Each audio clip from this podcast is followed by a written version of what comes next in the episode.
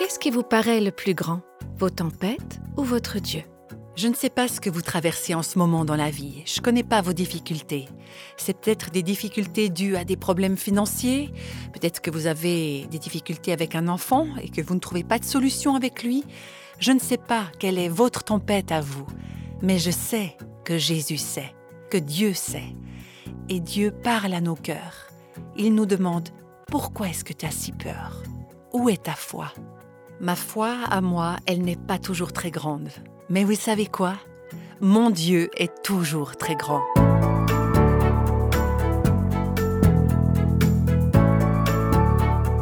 Vous écoutez le podcast Réveille nos cœurs. Aujourd'hui, nous poursuivons la série Comment avoir un cœur calme et tranquille. Il n'y a pas longtemps, une femme est venue me dire votre podcast est exactement ce qu'il fallait aujourd'hui à mon cœur inquiet. On est en train de déménager, toutes nos affaires sont à moitié dans des cartons. C'est tellement difficile. Et si vous avez déjà déménagé, vous savez effectivement que ce n'est pas une période de tout repos. Mais dans toutes les circonstances, dans toutes les étapes de la vie, il y a des moments où on est tenté de céder à l'inquiétude et de laisser nos cœurs s'agiter.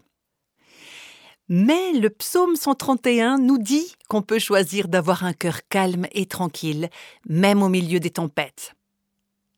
J'espère que vous avez commencé à apprendre ce psaume par cœur, à le méditer et à l'intégrer en vous. On va commencer par rappeler ce que dit ce psaume 131. Seigneur, mon cœur n'est pas orgueilleux. Je ne regarde pas les gens de haut je ne cherche pas à faire des choses extraordinaires, ni des actions magnifiques qui me dépassent, mais je reste calme et tranquille, comme un enfant rassasié sur le sein de sa mère. Comme ce petit enfant, je suis calme et tranquille. Israël attend le Seigneur avec espoir, dès maintenant et pour toujours. Vous savez, j'ai toujours aimé lire les biographies de chrétiens qui ont vécu avant nous. Quand je vais à la découverte de leur lutte et de leur confiance en Dieu dans les difficultés, eh bien ça me donne du courage. Et puis je me dis, ben, quand je vois comme Dieu s'est occupé d'eux, alors je sais qu'il le fera aussi pour moi. Et ces derniers mois, j'ai lu un pavé de 750 pages environ. Il s'agit d'une autobiographie de George Muller, qui a fondé des orphelinats en Angleterre dans le courant du 19e siècle. À un moment donné, il y avait même plus de 2000 orphelins à nourrir, à habiller et à éduquer chaque jour. ce qui m'a frappé, c'est que George Muller sentait que Dieu ne voulait pas qu'il parle aux autres de ses besoins financiers concernant ses orphelinats, parce qu'il voulait que la vie de ces orphelinats soit pour le monde une démonstration vivante de la fidélité et de la puissance de Dieu. Et j'aimerais vous lire quelques passages de cette autobiographie, des exemples qui m'ont vraiment encouragé. Illustration après illustration, on voit de quelle façon Dieu a permis à cet homme de garder un cœur tranquille, même dans les tempêtes qu'il traversait. Voici le premier extrait de cette autobiographie. Je n'ai pas un sou en main pour les orphelins, et dans un jour ou deux, il me faudra encore une bonne somme d'argent. Mes yeux sont fixés sur le Seigneur. Voici un autre extrait. Aujourd'hui, je me trouvais de nouveau sans le sou, mais je fixe mes yeux sur le Seigneur. Encore un autre exemple. Le Seigneur, dans sa sagesse et dans son amour, n'a pas encore envoyé le secours nécessaire. Je n'ai pas besoin de m'inquiéter d'où il viendra. Je sais que mon Dieu l'enverra au moment convenable. Un autre jour encore, il écrit Hier et aujourd'hui, nous n'avons jamais eu aussi peu de moyens, et pourtant, hier et aujourd'hui, grâce à Dieu, mon âme est parfaitement en paix. Ça, c'est un homme qui avait un cœur calme et tranquille. Il continue Mon cœur n'est pas troublé. Je suis sûr qu'au bon moment et de la bonne façon, Dieu enverra de l'aide. Et voilà encore un autre récit. Ces deux derniers jours, nous n'avons reçu qu'un vingtième de ce dont nous avons besoin. Nos frais s'élevaient à vingt fois plus que ce qu'on a reçu. Alors que je réfléchissais à l'importance de ces dépenses comparées aux rentrées d'argent, les paroles du prophète Ésaïe, chapitre 26, verset 4, me sont venues à l'esprit. Faites confiance au Seigneur pour toujours. Oui, au Seigneur, solide rocher qui dure toujours. Et la réponse de mon cœur a été Le Seigneur est mon solide rocher, et je vais lui faire confiance. Quelques minutes plus tard, j'ai reçu un chèque qui venait du Canada, à des milliers de kilomètres de là. Un chèque d'un montant de 81 livres et 9 shillings. Georges Muller a fait confiance au Seigneur et Dieu a envoyé ce dont il avait besoin. Georges Muller poursuit encore. Alors que j'écris, les rentrées d'argent de ces cinq derniers jours ont été si basses qu'elles couvriront à peine un cinquième des dépenses de ces derniers jours. Mais une fois de plus, je m'attends à ce que l'argent arrive. Voilà un homme qui était toujours persuadé que Dieu allait faire ce qu'il fallait pour pouvoir aux besoins. Et voici encore une citation de Georges Muller. Quelle bénédiction que de connaître Dieu, de marcher avec lui comme on marche avec un ami, de pouvoir lui parler de tout et de lui confier tous nos soucis tout ce qui nous pèse. Je marche ainsi avec lui depuis plus de 44 ans et je ne trouve pas les mots pour décrire la grande joie qui découle de cette liberté, cette liberté qui ne dépend pas des circonstances, des événements politiques, des difficultés financières, des amitiés, de la mort, etc.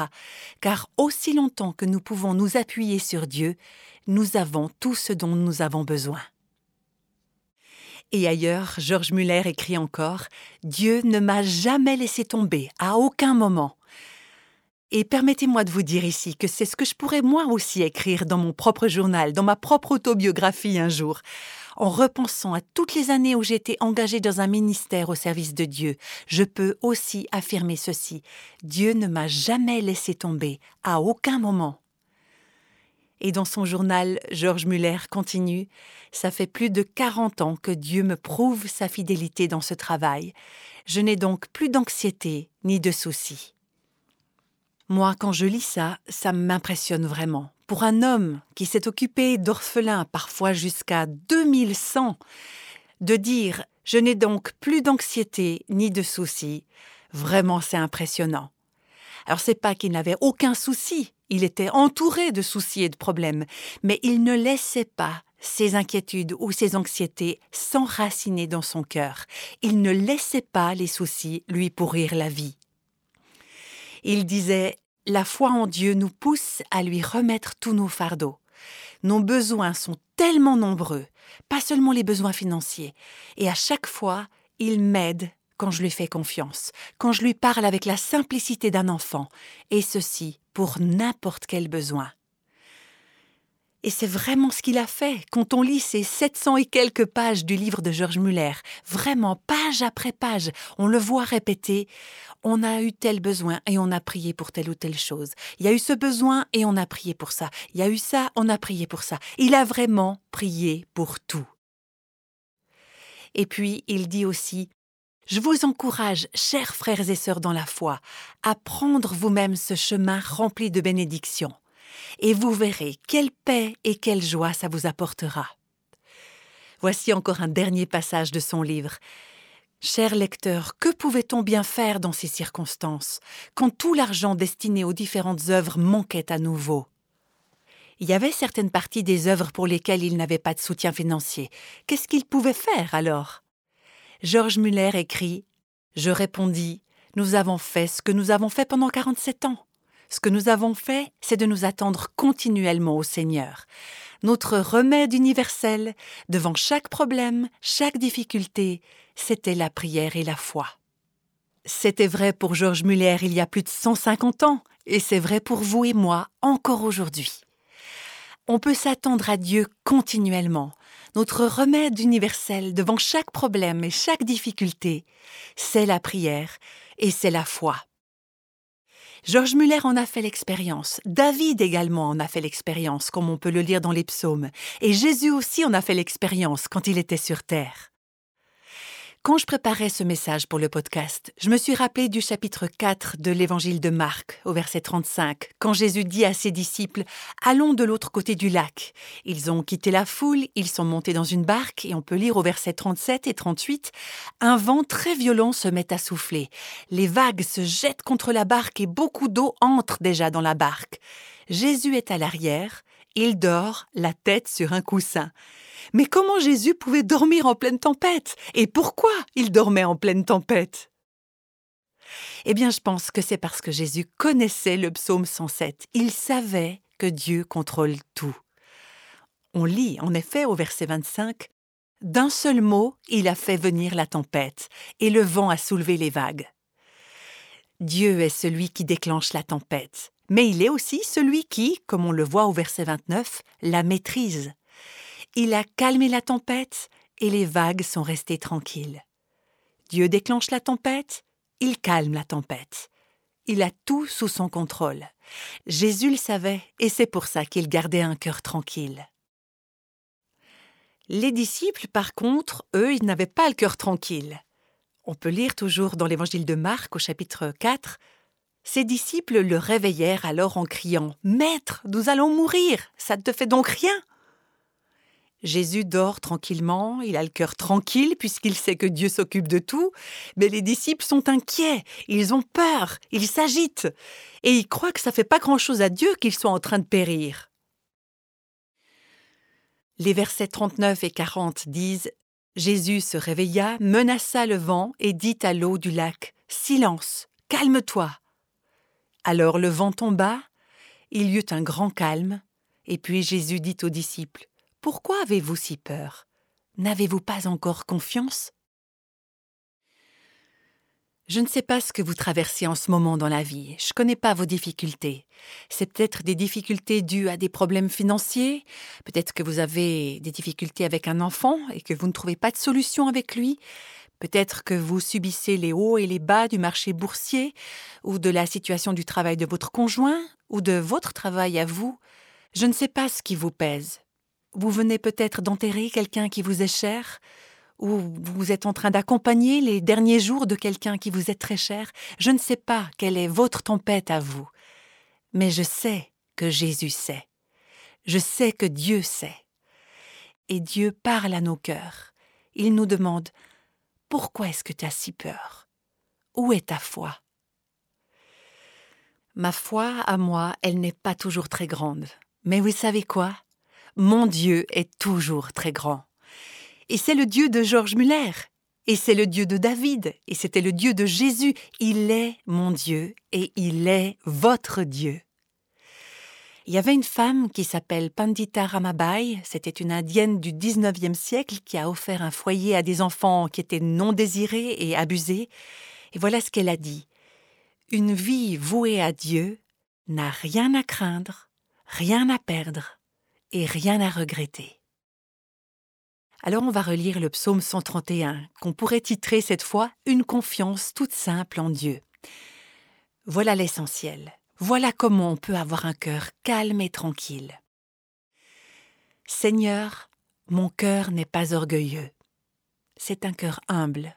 Et voilà un cœur simple. Je ne regarde pas les gens de haut. Je ne cherche pas à faire des choses extraordinaires ni des actions magnifiques qui me dépassent. Et voilà le verset 2, un cœur tranquille. Mais je reste calme et tranquille, comme un enfant rassasié sur le sein de sa mère. Comme ce petit enfant, je suis calme et tranquille. Et le verset 3, on va y arriver dans quelques instants, un cœur qui fait confiance. Israël attend le Seigneur avec espoir, dès maintenant et pour toujours. Je vous ai déjà probablement parlé du petit livre de David Paulison sur le stress. C'est un livre qui m'a beaucoup parlé personnellement. Et dans ce livre, David Paulison se livre à un exercice assez intéressant. Il a en quelque sorte réécrit le psaume 131 en donnant son contraire. Il décrit ce qui se passerait si on n'avait pas un cœur calme et tranquille. Au lieu de s'adresser au Seigneur, on s'adresserait à notre moi. On se regarderait le nombril au lieu d'être centré sur Dieu. Et voilà ce que ça donnerait. Moi, mon cœur est orgueilleux, et mes regards sont hautains. Je regarde les autres de haut. Je m'engage dans des choses trop grandes et trop difficiles pour moi, et par conséquent je suis agité et inquiet intérieurement. Ça vient naturellement. Comme un enfant affamé qui s'agite sur les genoux de sa mère, comme un enfant affamé, je suis inquiet à cause de mes exigences et de mes soucis. Je fonde mes espoirs sur tout et n'importe quoi tout le temps. Voilà l'opposé du psaume 131 selon le docteur David Paulison. Moi, ça m'a vraiment aidé à voir que si je ne vis pas selon le psaume 131, en calmant mon cœur et en faisant confiance au Seigneur, alors je vais avoir un cœur orgueilleux. Je vais me lancer dans des choses qui me dépassent. J'aurai des exigences complètement irréalistes. Je vais m'agiter inutilement et je vais fonder mes espoirs sur tout et n'importe quoi au lieu de faire confiance au Seigneur. Et ça me fait penser à Ésaïe, chapitre 57, versets 20 et 21, qui dit Mais les gens mauvais sont comme la mer agitée, qui ne peut pas se calmer. Ces vagues soulèvent la boue et la saleté. Mon Dieu a dit Il n'y a pas de paix pour les gens mauvais. C'est un peu à quoi ressemble un cœur agité, vous ne trouvez pas? Rien ne peut l'apaiser. Il est rempli d'un trouble qui remue toutes sortes de saletés. Il n'y a pas la paix, parce que notre cœur n'est pas pur et calme devant le Seigneur. Et on en arrive maintenant au verset 3 du psaume 131. Israël attend le Seigneur avec espoir, dès maintenant et pour toujours. C'est ça la description d'un cœur qui est confiant. Et on peut remarquer que ce verset s'adresse au peuple de Dieu, à Israël qu'Israël mette son espoir en l'Éternel. Et ce n'est pas que pour Israël, c'est pour moi aussi. Je peux mettre mon nom dans ce verset, et vous pouvez mettre votre nom. Comptez sur le Seigneur. Attendez-vous à lui dès maintenant et pour toujours. C'est à la fois une invitation et c'est un ordre. Je suis invité, je suis encouragé à compter sur mon Dieu. C'est une invitation, mais c'est aussi une directive. Espère en l'Éternel, n'espère en rien d'autre, espère en lui. Si on se dit comment est-ce que je peux avoir un cœur calme et tranquille? Eh bien on peut avoir un cœur tranquille en espérant en l'Éternel, en plaçant sa confiance en lui, en s'appuyant sur lui. Je vais pas simplement me dire je vais plus me faire du mauvais sang. Ce serait génial, non, de se dire c'est décidé, je ne serai plus jamais angoissé, ni stressé, ni tendu. Mais on ne peut pas se convaincre soi-même. Il faut qu'on se débarrasse de cette tendance à nous inquiéter, en mettant une autre tendance à la place, la confiance en Dieu. C'est la confiance en Dieu qui remplace l'inquiétude. Au lieu de se dire je ne vais plus m'en faire, je ne vais plus avoir peur, j'aurai plus ces pensées troublantes, au lieu de vous énerver, réorientez plutôt votre attention. Choisissez de faire confiance à Dieu. Et la confiance à Dieu remplacera la confiance que vous placez en vos circonstances ou en d'autres personnes. Donc on espère en l'Éternel et on ne compte pas sur d'autres pour satisfaire nos besoins. Sur quoi ou sur qui vous comptez pour vous rendre heureuse ou pour vous rendre calme? Détachez-vous de ça. Laissez de côté la confiance que vous portez à ces choses ou à ces gens et espérez en l'Éternel.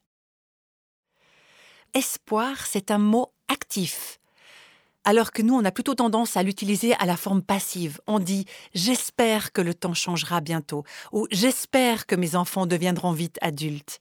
Mais en hébreu, espérer, c'est un mot actif, un mot qui signifie attendre, être patient, s'attarder, demeurer sur quelque chose, faire confiance à quelque chose. C'est espérer activement, apprendre activement, se reposer activement, s'appuyer activement. Et moi, ça me fait penser à ce vieux cantique Sur toi je me repose, ô Jésus mon Sauveur. Je discutais justement il n'y a pas longtemps avec une de mes amies et, je lui disais Le gouvernement du monde repose sur les épaules de notre Seigneur. C'est une citation du livre d'Ésaïe. Et si les épaules de Dieu sont assez grandes pour porter le gouvernement du monde entier, alors elles sont certainement assez grandes pour porter mes soucis et mes fardeaux, n'est-ce pas? Alors espère en l'Éternel, décharge-toi de tes fardeaux sur lui. Je me souviens d'une discussion que j'ai eue avec une femme qui se confia à moi sur ses angoisses et sur ses combats, tout ce qui lui pesait. Elle me disait Mais comment est-ce que je peux me débarrasser de mes peurs? Je suis en colère, je suis découragée, je suis angoissée. C'est vraiment moi tout ça. Et en effet, c'est ce que je pouvais voir sur son visage. Je voyais ça dans les larmes qu'elle versait. Et puis je l'entendais aussi dans sa voix. Et elle me disait Mais comment je peux me débarrasser de tout ça? Et je lui ai répondu Espère en l'Éternel.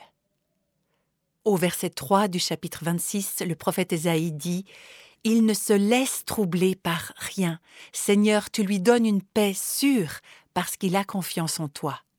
Et c'est aussi ce que dit Philippiens chapitre 4 verset 8. Pensez à tout ce qui est pur et juste, tout ce qui est bon et vrai, et la paix de Dieu gardera vos cœurs et vos pensées en Jésus-Christ. Ce qu'on doit pouvoir faire, c'est quitter nos problèmes des yeux et fixer nos yeux sur Dieu. J'ai dit à cette femme, lisez le psaume 131. C'est ce que je recommande à tout le monde. Je vous le dis à vous également, à vous qui m'écoutez. Je ne connais pas votre situation, mais lisez le psaume 131. Méditez-le. Apprenez-le par cœur. Et puis aussi rappelez-le au Seigneur dans vos prières. Et pas seulement le psaume 131, méditez aussi d'autres passages de la Bible. Apprenez ces passages par cœur. Chantez-les à Dieu. Chantez des psaumes, des cantiques. Vous savez, moi aussi, ça m'aide beaucoup quand mon cœur est lourd. Et prêtez aussi particulièrement attention à ce vers quoi et vers qui vous vous tournez quand vous n'allez pas bien. Voilà comment Charles Spurgeon a commenté ce passage. Rappelez-vous que là où est votre trésor, là aussi sera votre cœur. Et si ce trésor vous est enlevé, votre cœur va souffrir si vous dépendez de choses autres que le Seigneur l'homme ou la femme qui dépend seulement de son Dieu et qui s'attend à lui aura deux fois moins d'occasions de se faire des soucis que celle ou celui qui s'appuie sur ceci ou cela ou qui va dans cinquante mille directions. Car chaque support ou chaque pilier terrestre sera une occasion de désarroi ou de détresse à un moment ou l'autre. Peut-être que vous êtes en train de vous demander Mais c'est quoi mes piliers terrestres à moi? Eh bien, il peut s'agir de votre conjoint sur lequel vous comptez pour satisfaire tous vos besoins. Peut-être qu'il s'agit de votre enfant, peut-être qu'il s'agit de votre travail, ou c'est peut-être du shopping ou de la nourriture, peut-être qu'il s'agit de vos amis.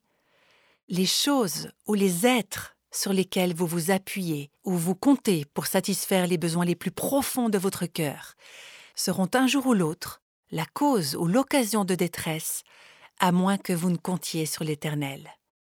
Lui, il ne vous laissera jamais tomber, il ne vous ébranlera jamais, il ne vous abandonnera jamais.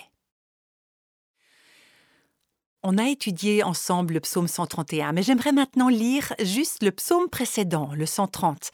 Ces deux psaumes sont un petit peu comme des psaumes jumeaux.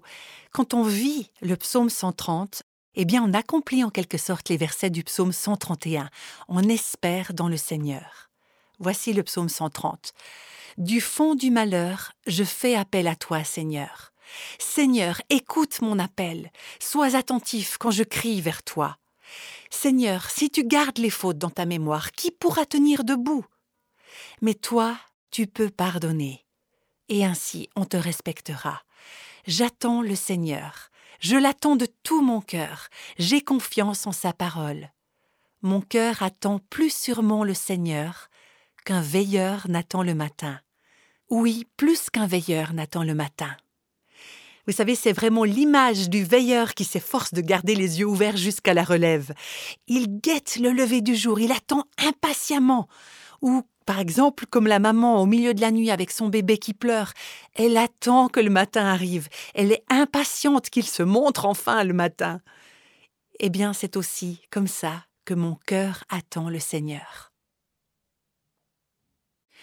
Et pour terminer, j'en viens au verset 7 du psaume 130. Peuple d'Israël, attends le Seigneur avec espoir, car il est bon, il peut te délivrer de mille manières. C'est lui qui délivrera Israël de toutes ses fautes. Est-ce que vous vous accrochez ardemment, désespérément au Seigneur? Nous avons vu ensemble aujourd'hui à quoi ressemble une vie qui dépend de Dieu. Ce message fait partie de la série Comment avoir un cœur calme et tranquille. Quand vous passez du temps avec Dieu dans la prière et dans sa parole, c'est un peu comme si vous faisiez une bonne réserve de nourriture pour une période de crise. Vous allez découvrir pourquoi lors du prochain épisode de Réveille nos cœurs. Pour aujourd'hui, on va terminer en priant ensemble. Seigneur, merci parce que tu es digne de confiance. Merci de ne pas nous laisser tomber les êtres humains, les choses sur lesquelles on compte, risquent de nous laisser tomber un jour. Mais toi, Seigneur, tu es fidèle. Nous pouvons dépendre de toi. Tout ce dont nous avons besoin, c'est de toi. Tu es le pain de vie, tu es l'eau vive, Tu es la vie, tu es le souffle. Tout ce dont nous avons besoin se trouve en toi. Nous voulons espérer en toi. Nous voulons nous attendre à toi, nous appuyer sur toi, dès maintenant et pour toujours. Je te prie au nom de Jésus. Amen.